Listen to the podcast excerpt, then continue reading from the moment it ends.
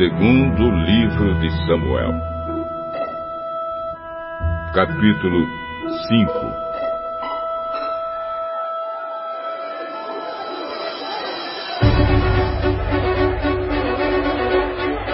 Então todas as tribos de Israel foram se encontrar com Davi em Hebron e disseram: Nós pertencemos ao mesmo povo que você, ó rei.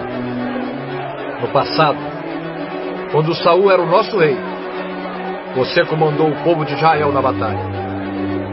E o Senhor Deus lhe disse que você seria comandante e governador do povo dele.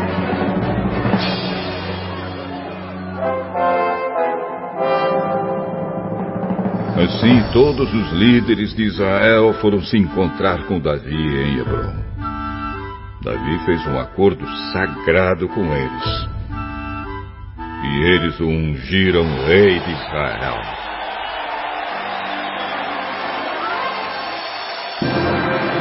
Ele tinha 30 anos de idade quando se tornou rei e reinou 40 anos.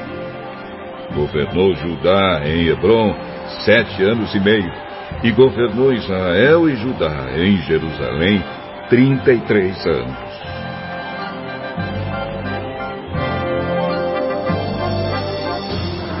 Rei Davi e os seus soldados foram atacar Jerusalém.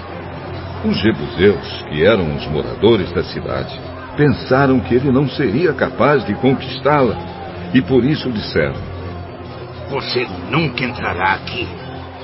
Para fazer você ficar do lado de fora, bastam os cegos e os aleijados. Mas Davi tomou a fortaleza de Sião e ela passou a ser chamada de cidade de Davi. A coisa aconteceu assim.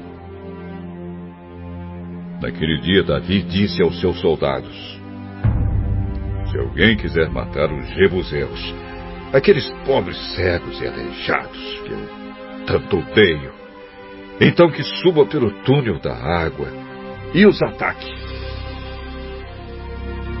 É por isso que se diz: os cegos e os aleijados não podem entrar na casa de Deus.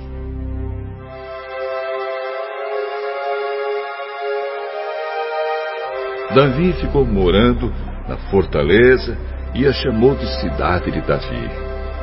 Em volta, ele construiu defesas que iam desde a torre de Milo até o palácio.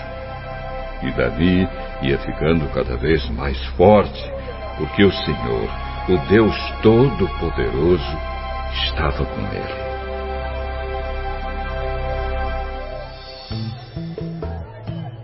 O rei Irão, da cidade de Tiro, enviou embaixadores a Davi. Ele mandou toras de cedro e também carpinteiros e pedreiros, e eles construíram um palácio para Davi.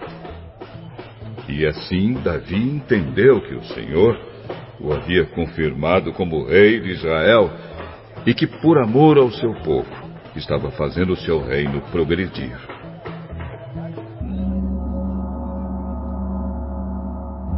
Depois que saiu da cidade de Hebron, Davi arranjou mais concubinas e esposas em Jerusalém, e com elas teve mais filhos e filhas. Os filhos de Davi que nasceram em Jerusalém foram Samua, Sobabe, Natã, Salomão, Ibar, Elisua, Nefeg, Jafia, Elisama, Eliada e Elifelete.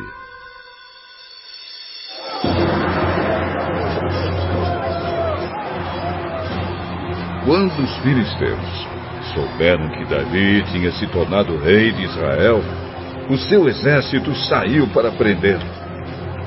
Quando soube disso, Davi desceu para a fortaleza. Os filisteus chegaram ao Vale dos Gigantes e o ocuparam. Aí Davi perguntou a Deus, o Senhor: Devo lutar contra os filisteus? Tu me darás a vitória? Vá, eu lhe darei a vitória.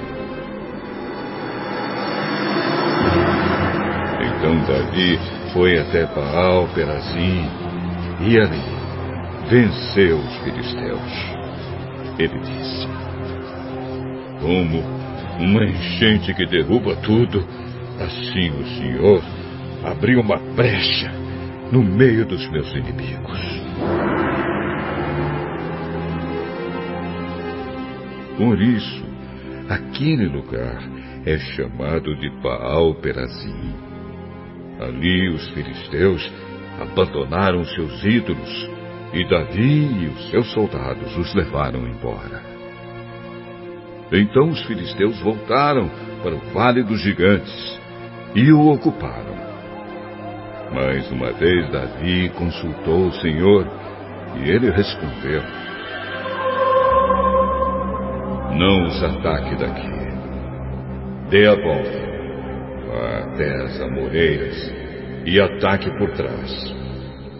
Quando você ouvir o barulho de passos por cima das amoreiras, fique pronto para atacar. Porque isso quer dizer que eu fui na sua frente para derrotar o exército dos filisteus. Davi fez o que o Senhor havia mandado e obrigou os filisteus a recuarem desde Jeba até Gezer.